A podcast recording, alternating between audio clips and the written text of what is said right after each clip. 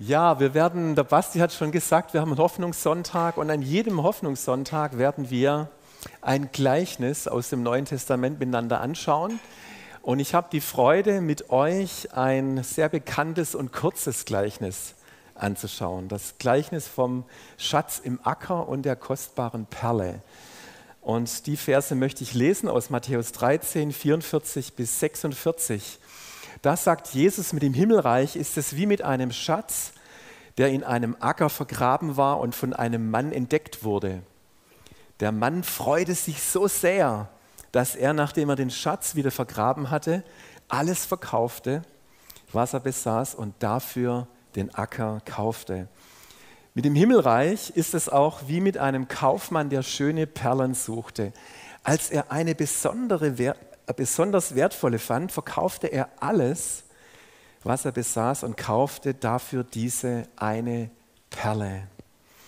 Ich kann mich gut erinnern, dass ich meinem Sohn diese Gleichnisse, gab so schöne kleine Bilderbüchlein, also für, für, Kinder, vielleicht kennt ihr das auch, ja. Das weiß ich noch wie heute, ja. Und wie, wie er dann sich gefreut hat, wie dieser Kaufmann dann so mit dieser Perle diesen Jauchzer, diesen Sprung macht. Und es ist dann sogar so, der Kaufmann, ähm, der hat sogar seine Kleider, seinen schönen Hut hergegeben. Alles, um diese Perle zu bekommen. Ich finde es auch toll, dass Jesus, ist es nicht didaktisch, also für alle Lehrer, ein Wahnsinn und ein Hammer, wie Jesus durch Gleichnisse ähm, uns so Dinge vor Augen führt, so alltagsnahe, bildhafte Dinge verwendet hat, dass wir, weil Reich Gottes ist so ein bisschen abstrakt, ja, das was Unbekanntes kann man nicht so greifen. Und Jesus hat es auf eine wunderbare Art und Weise uns nahegebracht. Und äh, er sagt, das Reich Gottes ist eben wie oder gleicht einem, ja, einem verborgenen Schatz. Da erinnere ich mich an meine frühere Tätigkeit als Förster. Da habe ich nämlich öfters Waldführungen mit Schulklassen gemacht. Und je jünger die Schüler sind, also Grundschule, desto höher muss der Erlebniswert sein bei einer Waldführung. Du kannst es nicht nur sagen, das ist jetzt eine Eiche und dieser Wald wurde vor zehn Jahren durchforstet, das interessiert die alles nicht. Ja? Du musst da einen Erlebniswert schaffen. Und ich habe da zum Beispiel ausgesägte Tiere versteckt in Echtgröße und dann konnte man die Kinder suchen lassen, entdecken lassen und oh, da hinten ist ein Reh und dann kann man über die Rehe sprechen. Oder, und das habe ich auch öfters gemacht, ich habe einen Schatz versteckt. Und das habe ich dann ziemlich am Anfang gesagt, so am Ende dieser Führung kommt noch eine Schatzsuche und ihr glaubt gar nicht, wie die Motivation da war, die, die Spannung vorhanden war, dass die das dann ganz gut geschafft haben und ich konnte die so eineinhalb Stunden oder zwei Stunden bei der Laune halten, weil sie wussten, es war noch ein Schatz versteckt. Und den habe ich wirklich vergraben mit dem Spaten, den mussten die dann ausheben, ähm, nachdem sie ein paar Rätsel lösen mussten. Und dann war in dieser Kiste, in dieser Blechdose dann Süßigkeiten oder sowas drin. Auf jeden Fall, das hat immer gut funktioniert. Also wenn ihr mal sowas macht, dann versteckt am besten einen Schatz. Wenn wir diese beiden kurzen Gleichnisse betrachten, mit denen Jesus den Jüngern das Reich Gottes veranschaulicht, finden wir folgende wichtige Aussagen da drin. Also so würde ich es jetzt mal zusammenfassen. Es geht jeweils darum, dass etwas sehr Wertvolles hammerwertvoll gefunden wird. Einmal ist es zufällig entdeckt worden, ja, mit diesem Schatz im Acker, war eigentlich ein Zufallsfund.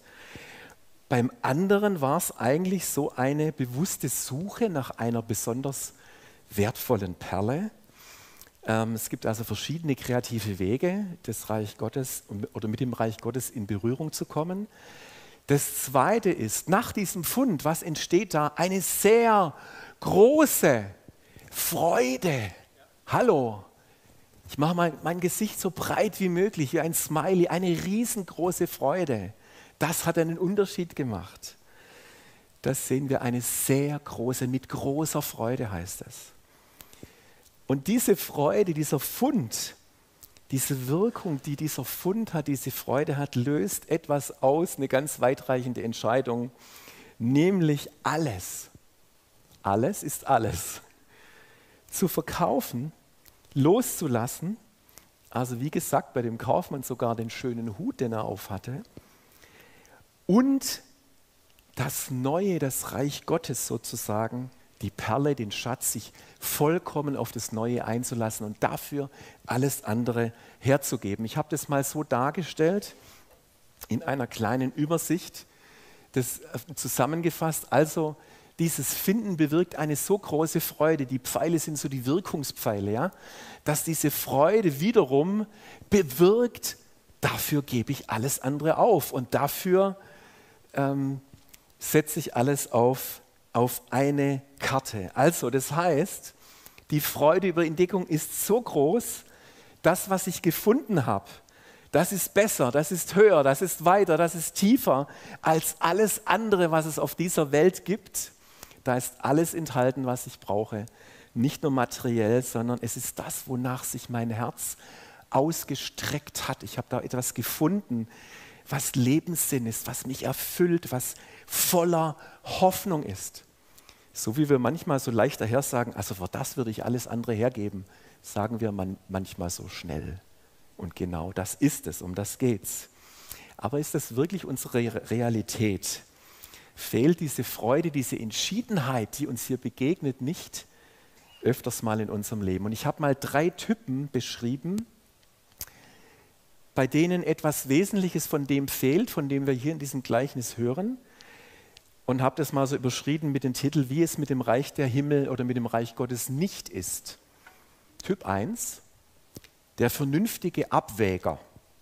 Ich versuche mal den vernünftigen Abwäger ein bisschen zu karikieren. Also ich habe nach der Wahrheit gesucht, zuerst im Zen-Buddhismus, in der Esoterik und schließlich im Christentum. Und nach reiflicher Überlegung,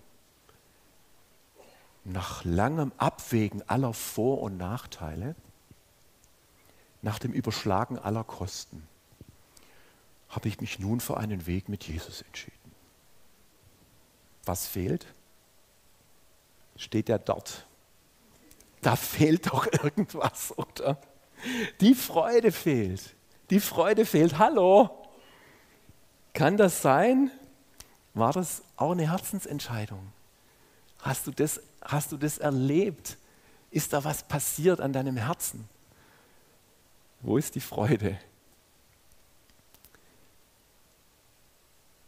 Zweitens, ich meine, beim ersten muss man vielleicht noch sagen, er hat eine Entscheidung getroffen. Gell? Das ist schon mal gut.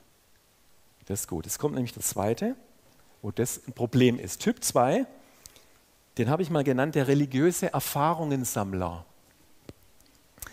Also ich habe schon viele verschiedene religiöse Erfahrungen gemacht. Diese habe ich in meinem Herzenskoffer abgelegt, gesammelt und sortiert. Da sind nämlich viele Sachen drin. Der Glaube an Jesus hat auch was, finde ich. Da gibt es ein paar schöne Elemente, ein paar schöne Inhalte. Die baue ich mir gerne in mein religiöses Portfolio mit ein. Ich habe da so einen Patchwork-Koffer, wisst ihr, und da sind schon viele gute Sachen drin und Jesus finde ich eigentlich auch ganz cool. Aber wisst ihr, Jesus ist hier nur ein Puzzleteil.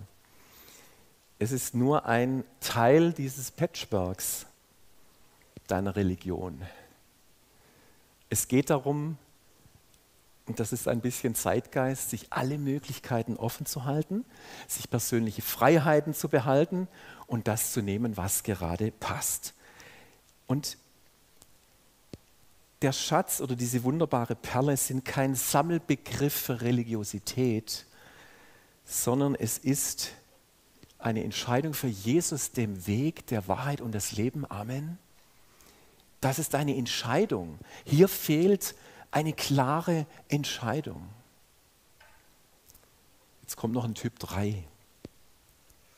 Wie es mit dem Reich der Himmel nicht, nicht ist, Typ 3, das ist der, ich lebe doch christlich Denker. Der sagt, ich habe mir die Frage gestellt, was ich tun muss, um in den Himmel zu kommen. Kennen wir auch. Ich habe doch bisher ein gutes christliches Leben geführt. Ich habe alles gemacht, was Gott von mir erwartet, was Menschen um mich herum erwarten. Braucht es da noch was drüber raus?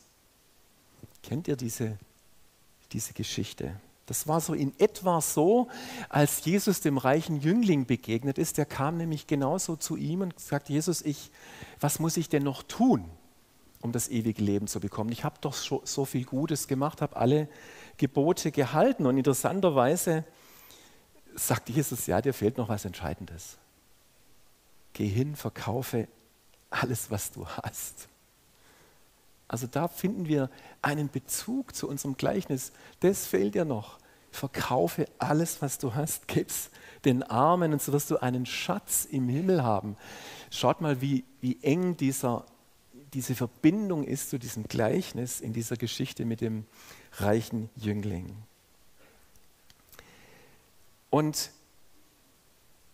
komm und folge mir nach. Und der reiche Jüngling, der ging traurig davon, weil er eben diese Entscheidung nicht treffen konnte.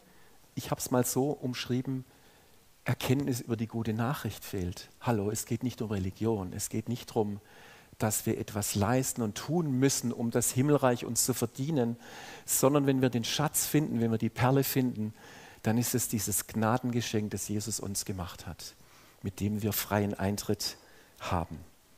Also der vernünftige Abwäger, der religiöse Erfahrungensammler und der Ich lebe doch christlich Denker, die zeigen uns, wie es mit dem Reich der Himmel nicht ist.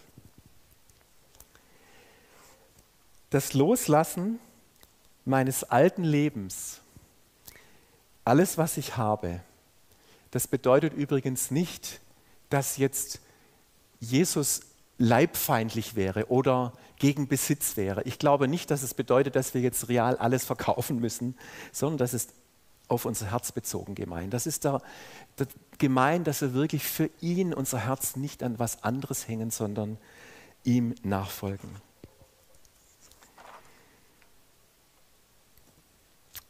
Und ich möchte nochmal zurückkommen zu diesem Bild, das ich vorher euch gezeigt habe, wo dieses Gleichnis zusammengefasst ist. Dass wir wirklich das alte Leben loslassen, dass wir alles verkaufen, dass wir das neue Leben ergreifen und kaufen, das sind normalerweise zwei Dinge notwendig. Also das, ist, das, muss schon, das muss schon was sein. Also das eine ist, das kennen wir vielleicht, unsere Not ist so groß, die Not von Menschen ist so groß, dass das, was angeboten wird, die Hoffnung des Evangeliums der buchstäblich letzte Strohhalm ist. Und erst dann, weil die Not so groß ist, verändern wir uns und greifen danach. Das ist ja manchmal auch so, dass Menschen, wenn sie in Not sind, offen sind für das Evangelium. Oder, und das ist ja in diesem Gleichnis so, da gibt es ja keine Not, das, was entdeckt wird, der Schatz, die Perle, das ist so lebensverändernd positiv. Hallo, voller Freude, entfachender Freude. Das ist so gewaltig. Das ist so viel Motivation, dass wir es deswegen machen. Versteht ihr? Eigentlich ist das der Weg Gottes. Der möchte ja nicht, dass wir es aus einer Not raus tun, weil wir auf der letzten Rille laufen, sondern weil wir diese Freude entdecken, diese Hoffnung entdecken. Das ist, das ist eigentlich das Motiv, mit dem Gott uns einlädt, in das Reich der Himmel zu kommen. Die gute Nachricht, dass Jesus sein Leben geopfert hat, uns mit dem Vater versöhnt hat, uns einlädt, in unser Herz zu kommen. Also wenn wir sagen, was ist das denn jetzt, das Reich der Himmel da reinzukommen? Das ist, Jesus unser Herz zu öffnen, wiedergeboren zu werden. Jesus sagt mal, wenn ihr nicht von neuem geboren werdet, könnt ihr nicht in das Reich der Himmel kommen. Also da finden wir auch diese, diese Verbindung dazu und dass diese Hoffnung, diese lebendige Hoffnung in unser Herz kommt und wir Hoffnungsträger werden. Ein, ein schönes Beispiel aus dem Neuen Testament, eine meiner Lieblingsgeschichten, der Kämmerer, der Finanzminister aus Äthiopien, der unterwegs ist von Jerusalem nach Hause. Er hat eine Bibel, er fährt da mit seiner Pferdekutsche durch die Wüste und Philippus wurde von Gott dahin beordert. Und er liest und Philippus geht zu dem Wagen, weil ihn der Heilige Geist dorthin führt und sagt, verstehst du, was du auch liest? Und er sagt, nee, verstehe ich nicht. Ich habe ja niemanden, der mir es erklärt. In dem Fall hat er jetzt jemanden, der es ihm erklärt, den Philippus. Und der setzt sich zu ihm und er fragt ihn, was liest du denn gerade? Und er liest eine Stelle aus dem Jesaja, wo es um ein Schaf geht, das geschlachtet wird. Und er sagt, was ist das für ein Schaf? Um wen geht es denn hier? Und jetzt kommt es. Philippus öffnet ihm das Verständnis. Er erzählt ihm von Jesus. Und dieser Mann findet buchstäblich seinen Schatz. Er findet diese kostbare Perle. Und er ist bereit, alles hinter sich zu lassen und zu sagen, da ist Wasser. Hallo, ich will die Entscheidung treffen. Ich will mein ganzes Leben hingeben. Was hindert mich noch, mich taufen zu lassen? Und was auch sehr schön ist, nach der Taufe wird es dann spannend, der Philippus wird irgendwie weggebeamt und es heißt, dieser Finanzminister aus Äthiopien zog seiner Straße fröhlich, voller Freude, weil er diese Freude gefunden hat. Ich kann euch sagen, es war für mein Leben meine allerbeste Entscheidung, die ich je getroffen habe, alles hinter mir zu lassen und Jesus nachzufolgen. Ich will es, ich will, es, es kann nichts diese Hoffnung und diese Freude toppen. Ich kann mich erinnern an eine Situation, ich habe mal gepredigt und habe nach der Predigt gefragt, ist jemand hier, der heute Morgen sein Leben Jesus anvertrauen möchte und der jetzt so diesen Schatz gefunden hat, diese Perle gefunden hat. Und dann kam und ich habe mich da fast gewundert, dass es wirklich jemand war, der kam dann und hat gesagt, ja, ich will. Und ich habe für diesen jungen Mann gebetet. Und das ist wirklich eine der schönsten Erfahrungen, die man machen kann. Und ich habe dann die Jahre erlebt, was diese Entscheidung in diesem Leben von diesem jungen Mann verändert hat. Und ich sage euch, der hauptsächliche Unterschied war die Freude, der hat sich völlig verändert. Der war voller Freude, der war voller Hoffnung und voller Tatendrang. Und an diese Kraft des Evangeliums glaube ich heute Morgen. Amen. Das Evangelium, das hat so eine lebensverändernde Kraft, weil es Hoffnung und Freude freisetzt in unserem Leben wie nie zuvor. Und vielleicht um noch den Bezug auch zu unserem Gesellschaftsbereich zu machen, den wir heute ganz besonders anschauen, Gesundheit und Soziales. Ich habe eine, wunderbare Frau, die in diesem Bereich arbeitet und die mir schon ein paar Mal gesagt hat, weißt du, Reich Gottes ist nicht nur Gemeinde. In dem Bereich, wo ich arbeite, das ist ganz arg wichtig, Gesundheit und Soziales. Sie ist in der, in der häuslichen Krankenpflege tätig. Und ich staune immer wieder, wie Bea, meine Frau, mit, mit Freude ihre Tätigkeit ausübt. Sie hat schon als Kind gesagt, ich werde Krankenschwester. Und sie ist in der Ausbildung, weil sie aus dem Schwarzwald kommt, aus einem Schwarzwalddorf, müsst ihr euch vorstellen, hat sie auch häusliche Krankenpflege gemacht. Und sie fuhr mit dem Auto zu den Schwarzwaldhöfen, die ganz entlegen irgendwo in den Tälern waren.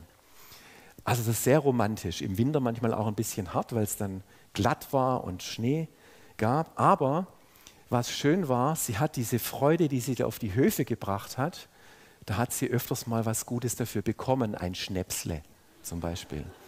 Ein gutes Schnäpsle aus dem Schwarzwald oder eine schöne Schoki oder ein Bauernbrot. Und wisst ihr, manchmal habe ich es jetzt gut, weil sie auch im Schwäbischen manchmal, wenn sie rumfährt, auch was kriegt. Und das ist dann für mich, gell? so ein schönes Schokolädle. Ja, also was ich sagen will ist, ich finde das der Hammer, gerade in dem Bereich Gesundheit und Soziales. Was für ein Segen, wenn wir, wenn wir dort arbeiten, und ich sehe das wirklich an der Bea, mit Freude erfüllt sind und Freude und Hoffnung in diese, in diese Einsamkeit bringen können, in der viele Menschen leben, in hoffnungslose Situationen.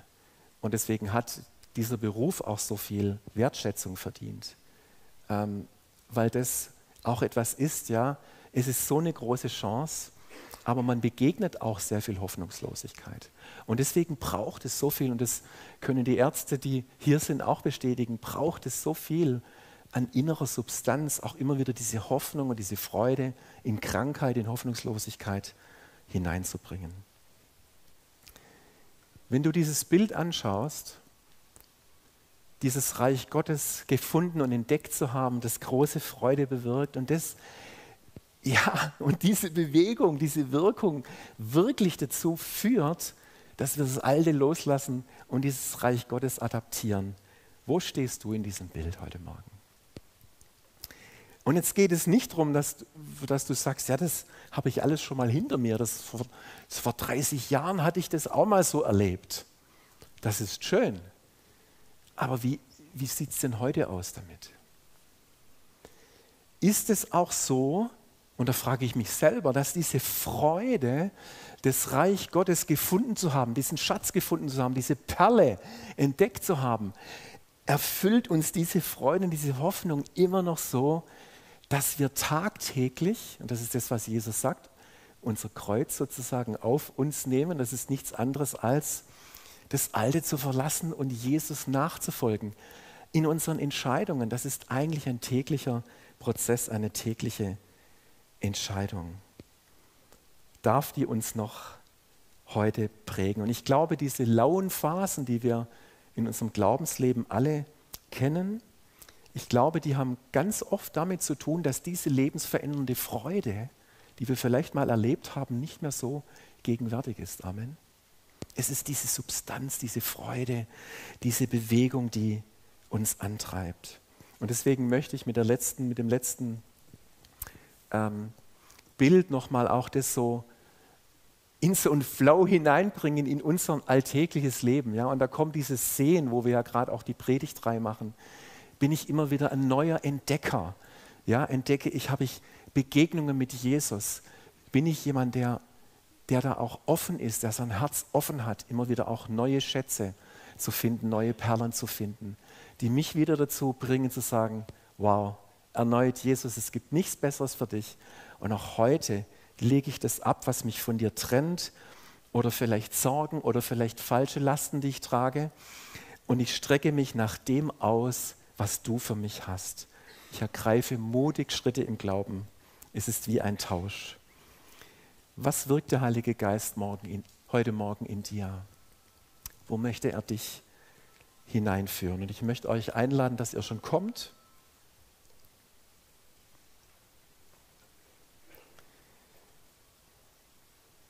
Vielleicht ist es dran, heute Morgen eine Entscheidung zu treffen. Und ich möchte dich auch einladen, die in deinem Herzen zu treffen, aber wir stehen auch gerne auch bereit als Gebetsteam, wenn du Unterstützung brauchst, eine Entscheidung zu treffen. Und ich möchte den Segen aussprechen über dir mit den Worten von Paulus in Römer 15, Vers 13. Der Gott, der die Quelle aller Hoffnung ist, schenke dir in deinem Glauben volle Freude und vollen Frieden, damit deine Hoffnung durch die Kraft des Heiligen Geistes immer tiefer, größer und unerschütterlicher wird. Sei gesegnet mit dieser Freude, die die Fülle ist, die Freude des Evangeliums. Ich segne dich heute Morgen mit dieser Auferstehungsfreude. Ich segne dich mit dieser Hoffnung, dass es wieder eine neue Freude ist, diesen Schatz Jesus gefunden zu haben, diese Perle gefunden zu haben, die schöner und wundervoller ist als alles andere, was es gibt. Sei gesegnet damit. Sei gesegnet mit dieser Freude. Jesus, wir empfangen das. Wir empfangen das auch, wenn wir vielleicht gerade nicht so freudig drauf sind, wenn wir traurig sind, wenn wir nicht so viel Hoffnung haben. Heiliger Geist, hilf uns dabei, zu dieser Freude durchzubrechen, die du hast. Und sie neu zu ergreifen, vielleicht auch etwas abzulegen, was uns hindert. Wir wollen Empfangendes sein von Freude. Wir wollen Schatzsucher und Schatzfinder sein. Wir wollen Perlentaucher sein, heute die diese kostbaren Perlen finden. Sei gesegnet. Wir singen jetzt noch ein Lied, das genau dieser Freude Ausdruck verleiht, diese Freude über den Fund des Schatzsuchers Gold in meiner Hand.